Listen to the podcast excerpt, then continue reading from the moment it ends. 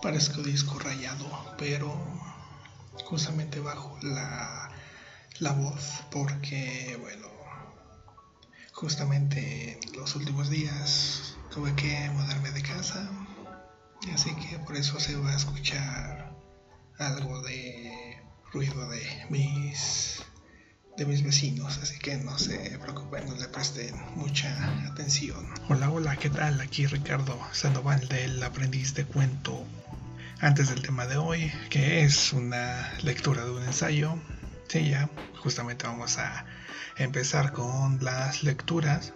Me gustaría retomar de manera breve el tema de las sesiones anteriores. Ya estuvimos hablando de los problemas de lectura, la diferencia entre leer y la propia lectura.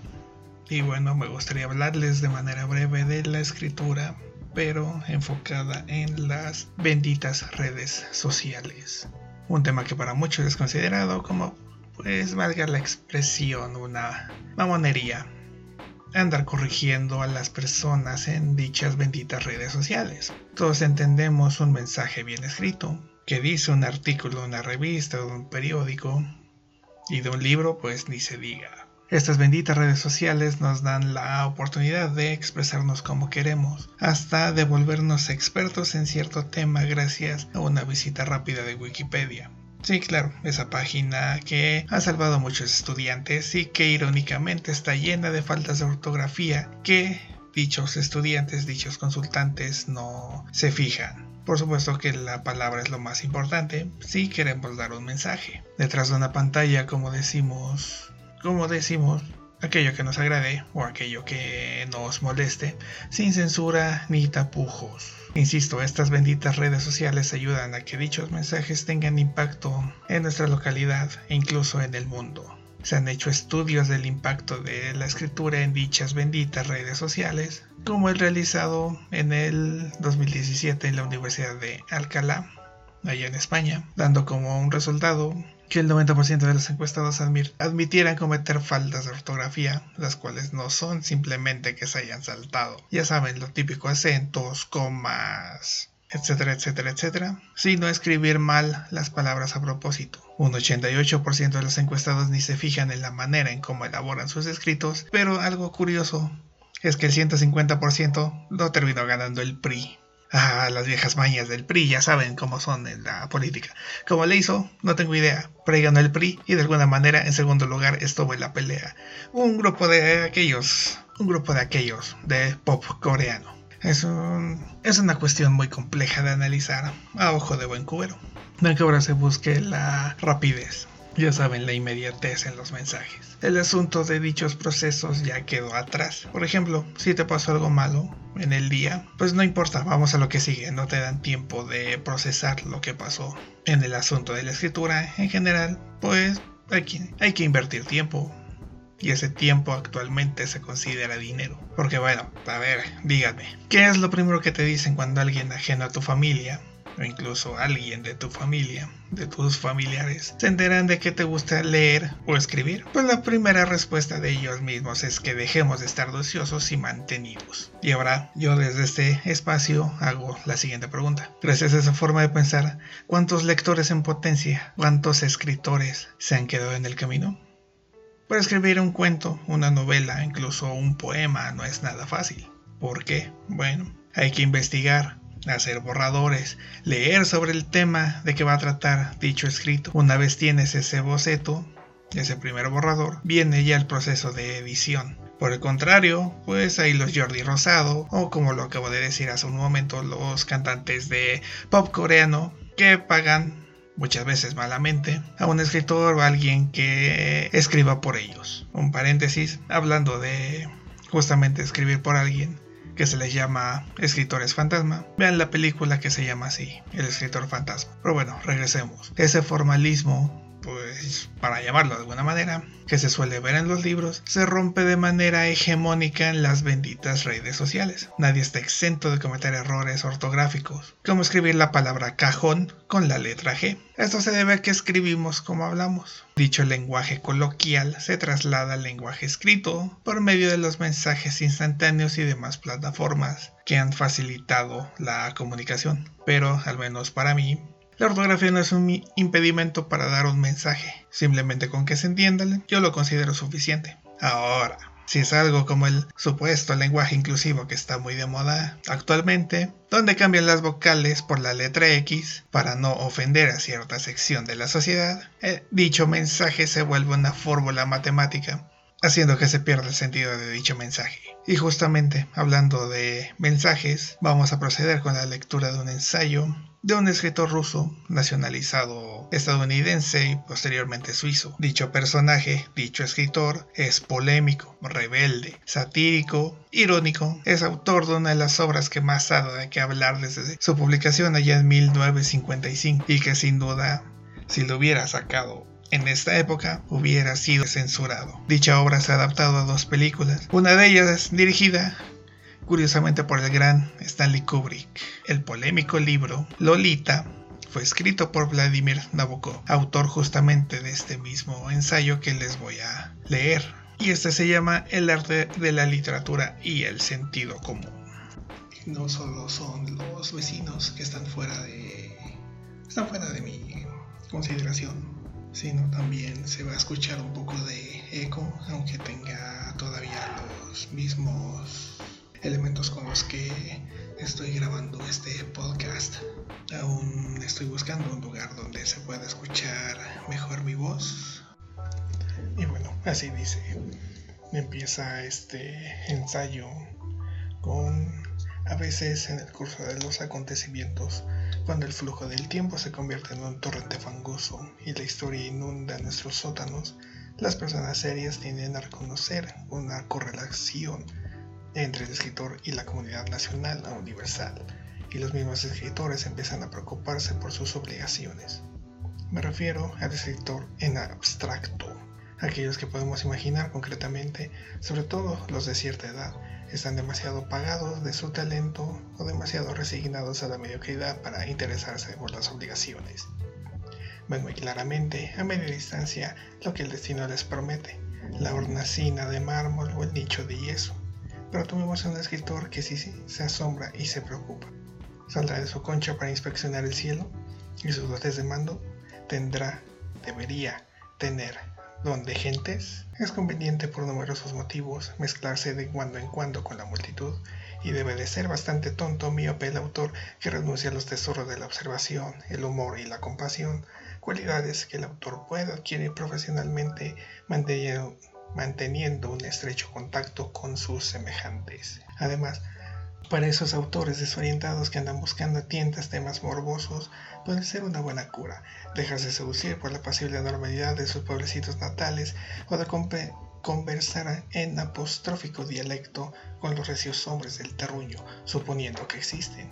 Pero en general, yo recomendaría la muy denigrada Torre de Marfil, no como prisión del escritor, sino como dirección estable provista naturalmente de teléfono y ascensor por si a uno le apetece bajar un momento a cobrar el periódico de la tarde o pedirle a un amigo que suba a jugar una partida de ajedrez, cosa que está sugerida en cierto modo por la forma y la textura de la morada. Es un lugar fresco y agradable, con un inmenso panorama circular y cantidades de libros y aparatos prácticos. Pero antes de construir segundo su torre de marfil, debe tomarse la inevitable molestia de matar a algunos elefantes el precioso ejemplar que pretendo, que pretendo capturar para beneficio de aquellos que pueden estar interesados en ver cómo se hace es casualmente una increíble mezcla de elefante y de caballo. Se llama sentido común. En el otoño de 1811, Noah Webster, abriéndose paso decididamente entre los de grado C, define el sentido común como un sentido corriente, bueno y saludable, exento de prejuicios emocionales o de sutilezas intelectuales, el sentido de los caballos. Es una opinión bastante halagadora para el animal, ya que la biografía del sentido común constituye una lectura antipática. El sentido común ha pisoteado a varios genios bondadosos cuyos ojos habían deleitado del temprano rayo de una luna demasiado prematura perteneciente a una verdad demasiado prematura. El sentido común ha coseado los cuadros más encantadores porque su bien intencionada pezuña, considerado un árbol azul como una locura, el sentido común ha impulsado a feas pero poderosas naciones a aplastar a sus hermosas pero frágiles vecinas cuando éstas aprestaban a aprovechar una ocasión brindada por un resquicio de la historia, que habría sido ridículo no aprovechar. El sentido común es fundamentalmente inmoral, porque la moral natural de la humanidad es tan irracional como los ritos mágicos que se han ido desarrollando desde las oscuridades inmemoriales del tiempo. El sentido común, en el peor de los casos, es sentido hecho común. Por tanto, todo cuanto entra en contacto con él queda devaluado. El sentido común es cuadrado, mientras que las visiones y valores más esenciales de la vida tienen siempre una hermosa forma circular. Son tan redondos como el universo o los ojos de un niño cuando asiste por primera vez al espectáculo del circo. Es instructivo pensar que no hay una sola persona en esta clase ni en ninguna clase del mundo que en determinado momento espacio-temporal histórico no hubiese muerto allí y entonces aquí y ahora a manos de una mayoría con sentido común movidos o movida por una justa ira. El color del credo, la corbata, los ojos, los pensamientos, las costumbres o la lengua de uno tropezaría indefectiblemente en algún lugar del espacio o del tiempo con la objeción fatal de una multitud que detesta ese tono particular. Y cuanto más brillante y excepcional es el hombre, más cerca está de la hoguera. Stranger, extraño, extranjero, rima siempre con danger, peligro. El humilde profeta, el mago en su cueva, el artista indignado, el pequeño escolar inconformista, todos comparten el mismo peligro sagrado.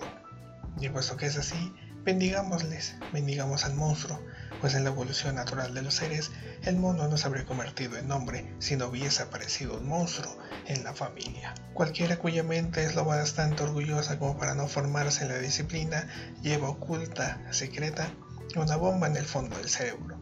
Y sugiero, aunque sea solo por diversión, que tome esa bomba particular y la deje caer con cautela sobre la ciudad modelo del sentido común. La explosión producirá un fulgor y muchas cosas curiosas aparecerán bajo esa luz brillante. Nuestros sentidos más raros y excesos suplantarán durante un instante a ese personaje vulgar y dominante que atenaza a Simbad por el cuello en el combate de lucha libre entre el yo adoptado y el yo interior. Estoy haciendo una mezcla triunfal de metáforas, pues esa es la razón de ser de las metáforas, cuando siguen el curso de sus conexiones secretas lo cual, desde el punto de vista del escritor, constituye el primer resultado positivo en la lucha contra el sentido común. La segunda victoria se produce cuando la fe irracional en la bondad del hombre, a la que esos absurdos personajes fraudulentos llamados hechos se oponen con tanta solemnidad, se convierte en algo más que el tambaleante fundamento de las filosofías idealistas. Se convierte en una verdad sólida e iridiscente, es decir, la bondad pasa a ser un elemento central y tangible del mundo de uno mismo, mundo que al principio, al principio resulta difícil identificar con el mundo moderno de los editores de periódicos y otros brillantes pesimistas. Estos os dirán que resulta cuanto menos ilógico celebrar la supremacía del bien en una época en que algo llamado Estado policíaco o comunismo trata de transformar la Tierra en 5 millones de millas cuadradas plagadas de terror, estupidez y alambre de espino y pueden añadir que una cosa es brillar por el propio universo particular en un confortable rincón situado en un país bien alimentado y sin minar, y otra muy distinta tratar de conservar el juicio en un mundo de edificios que estallan en medio de la noche entre rugidos y aullidos. Para el mundo que proclamo como hogar del espíritu, con su decidida e inquebrantable falta de lógica, los dioses de la guerra son irreales y no lo son porque estén físicamente lejos de la realidad de una lámpara de lectura y la solidez de una estilográfica, sino porque no consigo imaginar, y eso es decir mucho, que tales circunstancias pueden incidir en un, mundo hermoso y encantador que sigue su curso con placidez, mientras que sí puedo imaginar muy bien que mis compañeros de sueños, los miles que vagan por la tierra, siguen esas mismas normas irracionales y divinas en las horas más tenebrosas y deslumbrantes de peligro físico, de dolor, de polvo y de muerte. ¿Qué representan exactamente esas normas irracionales? Representan la supremacía del detalle sobre lo general, de la parte que está más viva que el todo, de lo pequeño que el hombre observa y saluda con un amable gesto, su espíritu, mientras la multitud a su alrededor es arrastrada por un impulso común hacia un objetivo común. Yo me descubro ante el héroe que se lanza del interior de una casa en llamas y salva al hijo de su vecino, pues le estrecharé la mano si arriesga cinco preciosos segundos en buscar y salvar, junto con el niño, su juguete favorito. Recuerdo una historieta en la, en la que un desollinador se caía por el tejado de un edificio alto. Observaba en su caída un, un cartel con una palabra mal escrita. Mientras caía, se iba preguntando por qué a nadie se le había ocurrido corregirla. En cierto modo, todos estamos sufriendo una caída mortal desde lo alto de nuestro nacimiento a las losas del cementerio, y nos vamos maravillando con la inmortal Alicia ante los dibujos de la pared. Esa capacidad de asombro ante fruslerías, sin importarnos la inminencia del peligro, estos apartes del espíritu, estas notas a pie de página del libro de la vida, son, son las formas más elevadas de la conciencia, y es allí, en ese estado mental, infantil y especulativo, tan distinto del sentido común y de la lógica, en donde sabemos que el mundo es bueno. En ese mundo divino y absurdo de la mente, no prosperan los símbolos matemáticos. Su interacción, por muy delicada y obediente que sea imitando las circunvoluciones de nuestros sueños y los cuanta de nuestras asociaciones mentales, no puede expresar una realidad totalmente extraña a su naturaleza. En particular, si tenemos en cuenta que el principal placer de la mente creadora es el predominio concedido a un detalle incongruente en apariencia sobre una generalización aparentemente dominante. Una vez rechazado el sentido común junto con su máquina calculadora, los números dejan de turbar la mente la estadística nos da la espalda y ofendida nos deja. Dos y dos ya no son cuatro, ya no son cuatro porque ya no hace falta que sumen cuatro. Si sumaban cuatro en el mundo lógico y artificial que hemos dejado, se debía a una mera cuestión de hábito. Dos y dos solían sumar cuatro de la misma manera que los invitados a una cena esperan sumar número par pero yo invito a los míos a un picnic al tuntún y a nadie le preocupa si dos o dos son cinco o cinco menos algo. En determinada etapa de su desarrollo, el hombre inventó la aritmética con el fin puramente práctico de conseguir algún tipo de orden humano en un mundo gobernado por dioses que, sin que el hombre pudiera evitarlo, devastaban sus sumas cuando se les antojaba. Aceptó ese inevitable indeterminismo llamado magia que ellos introducían de vez en cuando y procedían con serenidad a contar las pieles que había trocado en rayas de tiza sobre la pared de su cueva. Puede que se entrometiesen los dioses, pero al menos él estaba decidido a seguir con un sistema que había inventado con el propósito expreso de seguirlo. Luego, al transcurrir los miles de siglos, retirarse los dioses con una jubilación más o menos adecuada y volverse los cálculos humanos cada vez más acrobáticos, las matemáticas trascendieron su estado inicial y se convirtieron, por así decir, en parte natural del mundo al que meramente se habían aplicado. Y en vez de basar los números en ciertos fenómenos en los que encajaban por azar, porque nosotros mismos encajábamos en las estructuras que percibíamos. El mundo entero se fue basando gradualmente en los números, y nadie parece sorprenderse ante el extraño hecho de que la red exterior se haya convertido en esqueleto interior. En efecto, excavando un poco más profundamente en cierta región próxima a la cintura de Sudamérica, un afortunado geólogo puede descubrir un día, al chocar su pala contra un metal, el fleje del Ecuador. Hay una especie de mariposa en cuyas alas posteriores una gran mancha redonda imita una gota de líquido con tan misteriosa perfección que la raya que cruza el ala se desvía ligeramente al atravesarla.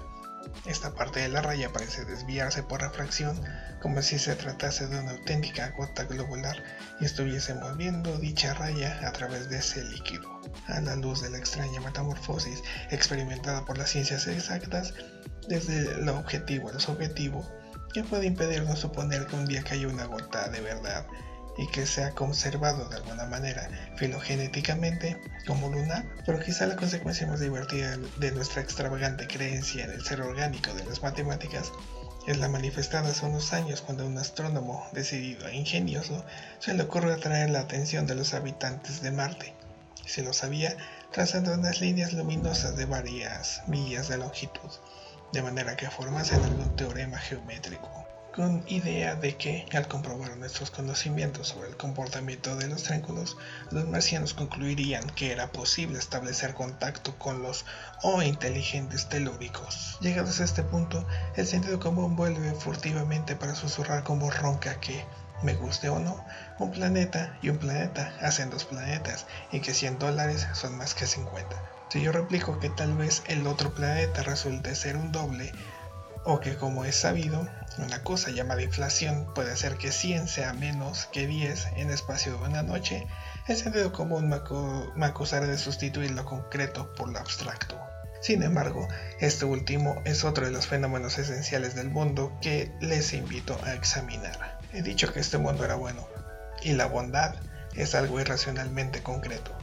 Desde el punto de vista del sentido común, la bondad de un alimento, pongamos, por ejemplo, es tan abstracta como su maldad, ya que el sano juicio no permite percibir estas cualidades como objetos tangibles y completos. Pero cuando realizamos ese giro mental necesario, que es como aprender a nadar o hacer cambiar súbitamente la trayectoria de una pelota, nos damos cuenta que la bondad es algo redondo y cremoso, y hermoso y sonrosado, algo con delantal limpio y cálidos brazos desnudo que nos ha criado y nos ha dado consuelo, algo en una palabra tan real como el pan o la fruta aludidos en el anuncio.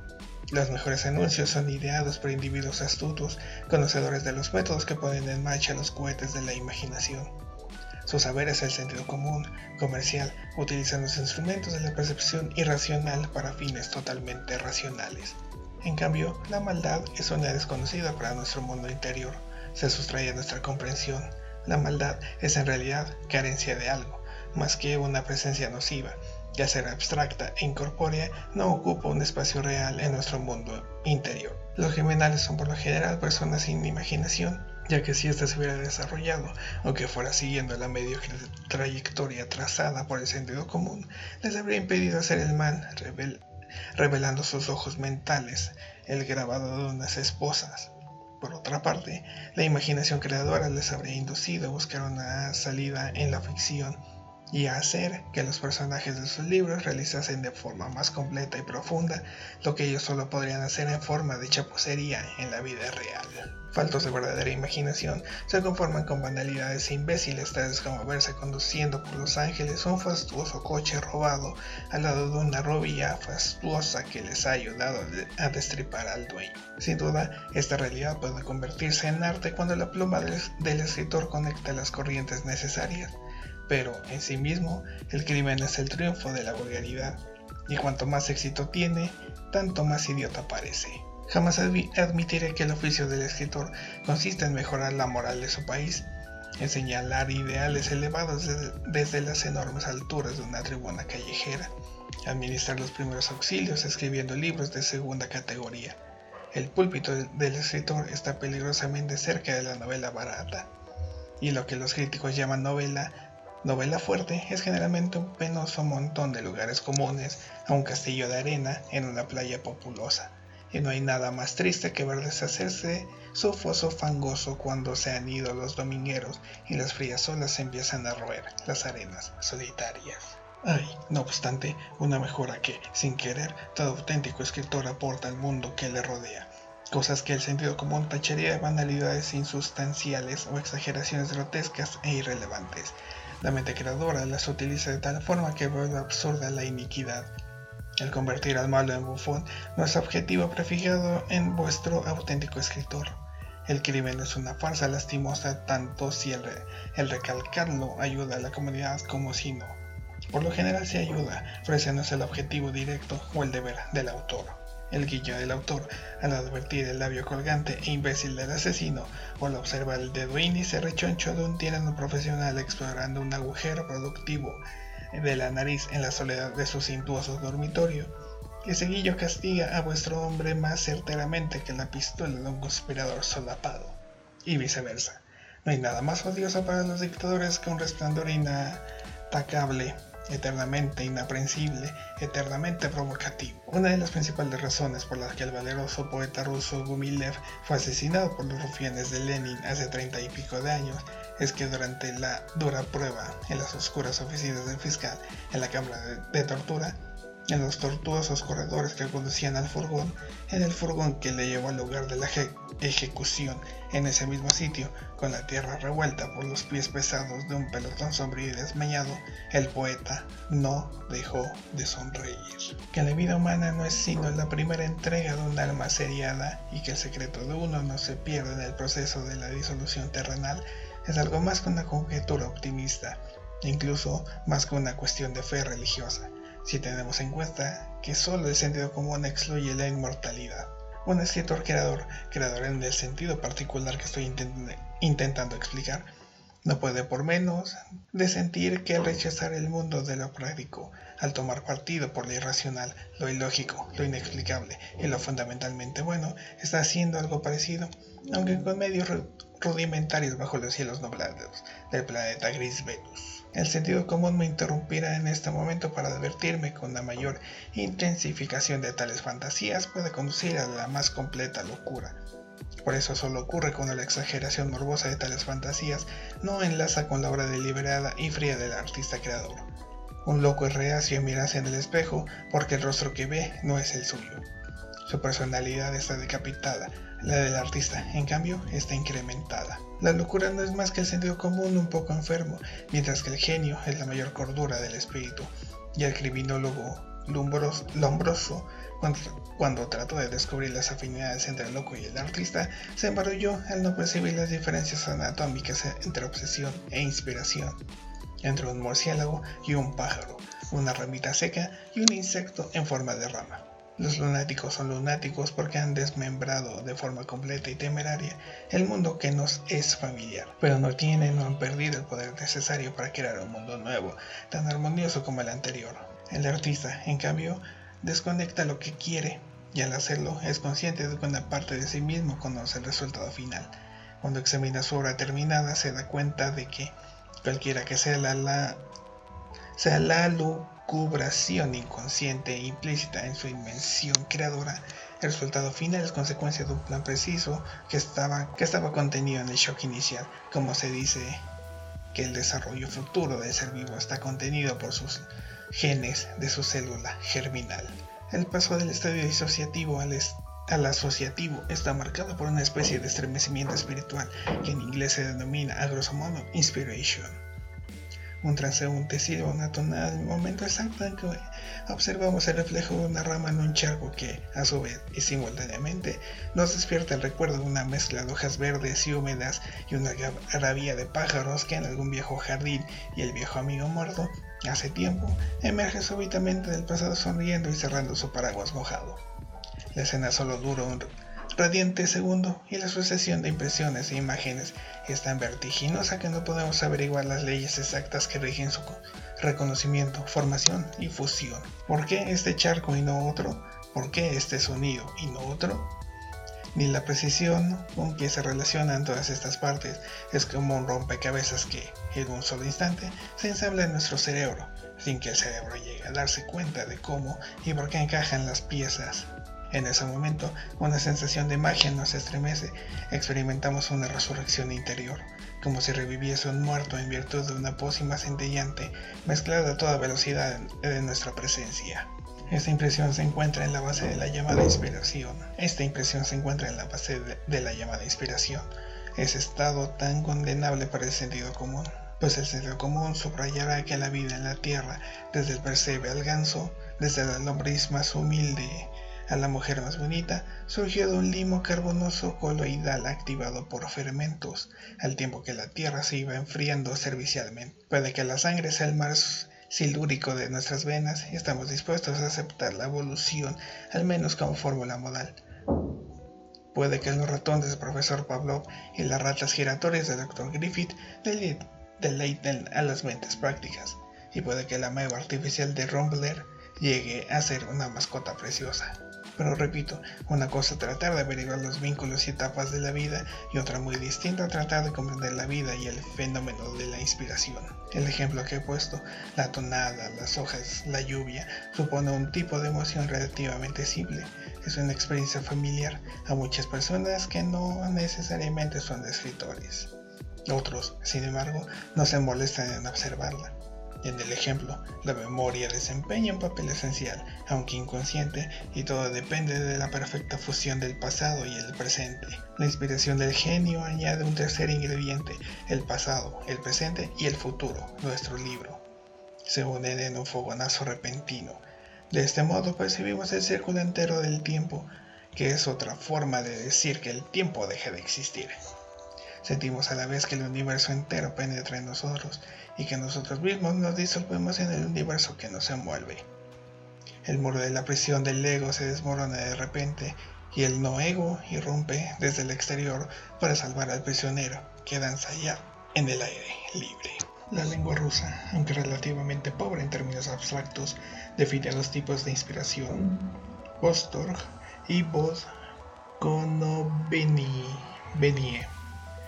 Disculpen mi mala pronunciación en el ruso, que pueden parafrasearse como rapto y recuperación.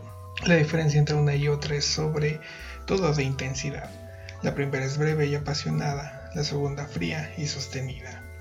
Hasta ahora me he estado refiriendo a la pura llama del Vostok, el rapto inicial, que no se propone ningún objetivo consciente, pero que es importantísimo a la hora de conectar la disolución del viejo mundo con la construcción del nuevo. Cuando llega el momento y el escritor se pone a escribir su libro, confiere en la segunda y serena clase de inspiración en la Konovenie, compañera fiel que ayuda a recuperar y reconstruir el mundo. La fuerza y la originalidad implícitas en el primer espasmo de inspiración son directamente proporcionales al valor del libro que el autor escribirá. En el extremo inferior de la escala, un escritor de segunda fila puede experimentar un ligero estremecimiento al observar, digamos, la íntima conexión entre la chimenea humeante de una fábrica, un hilo desmedrado en el patio y un niño de cara pálida. Pero la combinación es tan simple el triple símbolo tan evidente, el puente entre las tres imágenes, tan gastado por los pies de los peregrinos literarios y por las carretas de las ideas estereotipadas, y el mundo que surge de esa interrelación es tan parecido al normal y corriente que la obra de ficción puesta en marcha tendrá necesariamente un valor modesto. Por otro lado, no pretendo insinuar que el impulso inicial de una gran obra sea siempre consecuencia de algo visto, oído, olido, gustado o tocado, por un artista de pelos largos durante sus vagabundeos sin rumbo. Aunque no debe desdeñarse el cultivo del arte de trazar en uno mismo súbitamente diseños armoniosos con hebras muy separadas, y aunque, en el caso de Marcel Proust, la idea actual de una novela puede surgir de sensaciones tales como la de notar cómo se deshace una magdalena en el paladar o de un enlosado desigual bajo nuestros pies. Sería precipitado concluir que la creación de todas las novelas ha de tener como base una especie de experiencia física glorificada. El impulso inicial puede revelar tantos aspectos como talentos y temperamentos existentes. Puede ser la serie acumulada de varios shocks prácticamente inconscientes o de una combinación inspirada de varias ideas abstractas sin un fondo físico definido. Pero de una, forma o de otra, el proceso puede reducirse incluso a la forma más natural del estremecimiento creado. Una imagen súbita y viva, construida en un relámpago, con unidades desemejantes que son aprendidas instantáneamente en una explosión estelar de la mente. Cuando el escritor emprende su obra de reconstrucción, la experiencia creadora le dice lo que debe evitar en determinados momentos de ceguera que doblegan de vez en cuando incluso a los más grandes. Cuando los duendes gordos y verrugosos del convencionalismo o los astutos trasgos llamados llenadores de lagunas tratan de trepar por las patas de su escritorio. El llameante, llameante Vostok ha cumplido su misión y la fría voz con se pone las gafas y todavía están en blanco, pero hay una sensación milagrosa de que todas las palabras están ahí, escritas con tinta invisible y clamando por hacerse visibles. Si quisieran, podrían desarrollar cualquier parte del cuadro, pues la idea de secuencia no existe en realidad por lo que se refiere al autor. La secuencia surge solo porque las palabras han de escribirse una tras otra en páginas sucesivas, del mismo modo que el lector debe tener tiempo para recorrer el libro, al menos la primera vez que lo lee. Tiempo y secuencia no pueden existir en la mente del autor, porque ningún elemento temporal ni espacial habían gobernado la visión inicial si la mente estuviese construida con líneas opcionales y si un libro pudiera leerse de la misma manera que la mirada abarca un cuadro, es decir, sin preocuparse de ir laboriosamente de izquierda a derecha y sin el absurdo de los principios y los finales, esta sería una forma ideal de apreciar una novela, porque así es como el autor lo ha visto en el momento de su concepción. De modo que ahora está preparado para escribirla, se encuentra completamente equipado. Tiene la estilográfica llena, la casa está tranquila, el tabaco y las cerillas a un lado, la noche es joven. y nosotros le dejamos en su grata ocupación. Salimos furtivamente, cerramos la puerta y al marcharnos echamos de la casa al monstruo ceñudo del sentido común que subía pesadamente a gimotear que el libro no es para el público en general, que el libro nunca sé. Y entonces, antes de que ese falso sentido común profiera la palabra V-E-N-D-E-R-A, tendremos que pegarle un tiro. Y bueno, este fue el ensayo llamado El arte de la literatura y el sentido común, escrito por Vladimir Nabokov en 1955. Y bueno, como les mencioné antes de iniciar este, este cuento, este ensayo más bien, antes de que yo les empezara a contar este ensayo, pues si escuchan ruidos de fondo son los vecinos y ya saben que eso está fuera de nuestro de nuestro control. Y bueno, muchas gracias por haber por haberme escuchado, por haber llegado hasta acá y nos estamos viendo en otra ocasión.